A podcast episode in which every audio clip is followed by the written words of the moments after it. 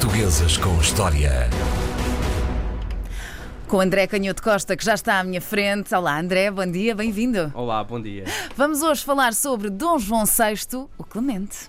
Exatamente. Vamos a isso. O Clemente, e às vezes os, os cognomes são uh, sínteses bastante úteis para nós tentarmos de forma rápida perceber e resumir um reinado. Uh, os historiadores muito habituados à complexidade da, da, informação e das leituras históricas, também muitas vezes não, não gostam dos cognomes, uhum. sobretudo os historiadores mais recentes, mais profissionais e académicos, mas a verdade é que por vezes os cognomes nos ajudam e esta ideia de que Dom João VI era, foi o rei Clemente tem muito a ver com um homem cuja personalidade parece ter sido uh, a de um rei bondoso e inteligente, uh, apesar da má fama que, que o Dom João VI veio a ganhar, sobretudo, enfim, na segunda metade do século XIX, nas primeiras décadas do século XX, também porque, porque foi um rei que coexistiu com um período da história de Portugal um, em que o, o, o, reino de Portugal se viu atravessado por uma série de crises um, políticas e militares, uh, umas resultantes da, das próprias convulsões da Europa e outras uh, resultantes de, da própria alteração do sistema de governo em Portugal, numa época em que a, a transformação rápida da sociedade, o aumento do consumo, o aumento da divulgação de livros, mesmo havendo censura régia em Portugal, a, a, a melhoria das condições de vida, mesmo de saúde e de política policiamento nas cidades, tudo isso fez crescer aquilo que nós hoje diríamos que é uma classe média, e essa classe média, como muitos dos historiadores uh, liberais do século XIX disseram, essa classe média impôs uh, uh, ao rei e impôs ao governo político um regime que tivesse mais em conta aquilo que eram as opiniões dos cidadãos e de, destes construtores, no fundo, da vida de todos os dias, por oposição àquilo que era um modelo de governo antigo. Todos nós temos uma ideia mais ou menos rigorosa, que é de um rei no seu palácio, no seu gabinete, a tentar inteirar-se todos os assuntos, assistido por um ou dois secretários e por alguns nobres conselheiros uhum. uh, muito importantes. E, portanto, o governo de Dom João VI é um governo que atravessa um período em que esta grande transformação se está, se está a verificar e em que se pretende passar de um governo em que o rei era a fonte do poder para um governo que tem já outras legitimidades, não propriamente um parlamento eleito, onde estaria a tal classe média representada, mas pelo menos uh, aquilo que se chamariam as cortes, que já, que já eram uma eleição, não era uma eleição universal, mas, mas apesar de tudo já tinha em conta essa vontade eleitoral dos cidadãos, pelo menos, pelo menos dos mais ricos e dos proprietários, mesmo que não fossem nobres, ou mesmo que não fossem os mais ricos de todo o reino. Uhum. Depois, ao outro lado, controverso da, da, da, personalidade do Dom João VI que tem a ver com a sua própria origem. Ele era um Bragança e era um filho da, causa, da Casa da Áustria e até o próprio aspecto físico acaba por concorrer para esta imagem depois um pouco negativa uh, do rei, sobretudo ao longo do século XIX e no século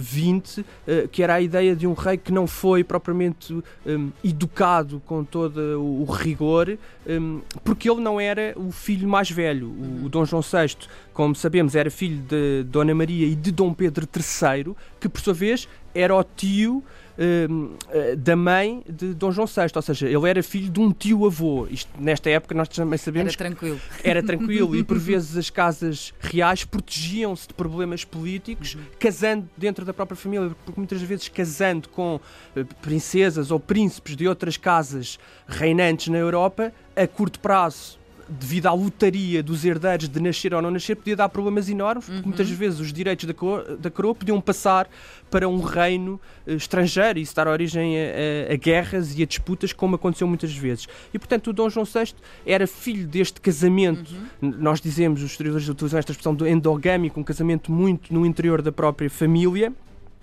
e uh, a sua educação não foi aquela educação que à partida seria a educação prevista para um príncipe, porque ele não era o filho mais velho. O filho mais velho era o, era o príncipe Dom José, que assim teve uma educação uhum. até vigiada de perto pelo Marquês de Pombal, porque o, Dom João VI uh, e o seu irmão nasceram na década de, de, de 1760 e, portanto, uh, ainda com, em período de, de grande vigor do governo do Marquês de Pombal e uhum. reinado do, do rei Dom José.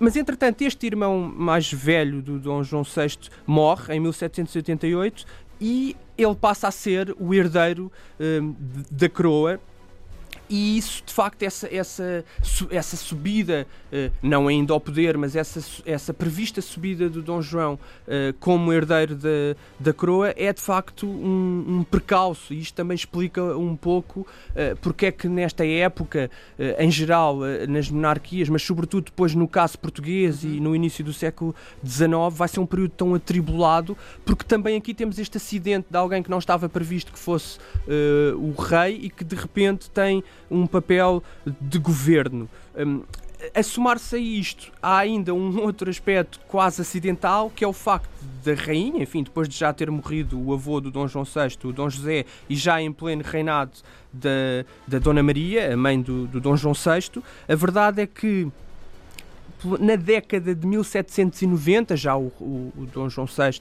ainda uh, infante, ainda príncipe e já casado com a uhum. famosa Carlota Joaquina, que era uma neta do, do rei de Espanha, uh, nessa década de 1790, a rainha, a mãe do Dom João VI, começa a, uh, a evidenciar sinais de demência, de, de, loucura. Nós não sabemos com rigor uhum. qual era a patologia, mas a verdade é que é reunida um conjunto de médicos para analisarem a, a patologia da rainha, chegam à conclusão em 1790 1792 que ela está uh, incapaz de governar uhum.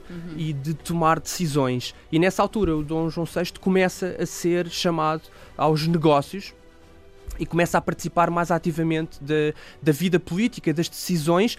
E lembremos que tinha eh, ocorrido a Revolução Francesa em 1789, portanto, uhum. a Europa entrava num período de absoluta convulsão e de grande polémica e de um crescente choque entre visões políticas e soluções de governo. Uhum. E temos este uh, uh, candidato a rei que, por acidente, que de repente é empurrado para a primeira linha do governo, ainda para mais com aquilo que nós imaginamos, uh, às vezes neste distanciamento da história, carregada de política e de acontecimentos, nós temos uma visão, ou tentamos ter uma visão fria das coisas, mas imaginamos, mesmo com toda a preparação de distanciamento que as casas reais impunham uhum. aos seus filhos, aos seus herdeiros, imaginamos o que é este jovem empurrado para o governo e com a mãe aparenta, aparentando loucura. É de facto uma pressão, deve ter sido de facto uma pressão uh, enorme. Isso também nos ajuda a, a, compreender porque é que recentemente Dom João VI tem sido recuperado, a imagem dele tem sido recuperada uhum. como um rei que, apesar de tudo e depois de termos passado este, estes períodos de elevada crítica do Dom João VI, hoje os historiadores começam a tentar compreender melhor, apesar de tudo, a sua capacidade para, no meio de todos estes acidentes, enfim, ter eh, ter tomado algumas decisões muito interessantes. E uma das decisões muito interessante, apesar de ser uma decisão que já se falava muito, que era muito falada na corte portuguesa, é que eh, no início da década de, de 1800 já em, no início do século XIX, uh, uhum. já com todas estas convulsões saídas da própria uh, Revolução Francesa de 1789 e com um choque evidente político e militar entre a Inglaterra e a França, o que acontece é que, se começa a falar e com a França a ameaçar uh, invadir Portugal, que tinha sido historicamente um aliado uhum. estratégico da Inglaterra, a França há essa ameaça constante de uma invasão ao território e era já muito discutido na, na, corte em vários ministros que a melhor solução, quer para manter um, a independência e a autonomia e proteger a Casa Real e o rei uhum. de Portugal e os herdeiros da coroa de Portugal, quer para a própria para o próprio governo do território e para a unificação de, daquilo que se queria que fosse um império português cada vez mais uh, sobrevivente nestas convulsões, o melhor era a corte sair para o Brasil. E o Dom João VI, a verdade é que teve essa, essa capacidade. Nós podemos dizer, bem, ele foi obrigado, não tinha outra hipótese, mas eh, podemos imaginar que para uma corte régia uh, em 1807 tomar a decisão de enfrentar o Oceano Atlântico, levando a bordo todos os herdeiros da coroa, que era um risco biológico claro. para o futuro da coroa de Portugal, até desde, enfim, os historiadores oscilam muito sobre o número de pessoas, mas devem ter sido uns milhares de pessoas, inclusivamente os milhares de livros, a biblioteca que foi levada, que depois foi dar origem à Biblioteca do Rio de Janeiro, uh, todo esse aparato, calculamos que não deva ter sido fácil. Portuguesas com História.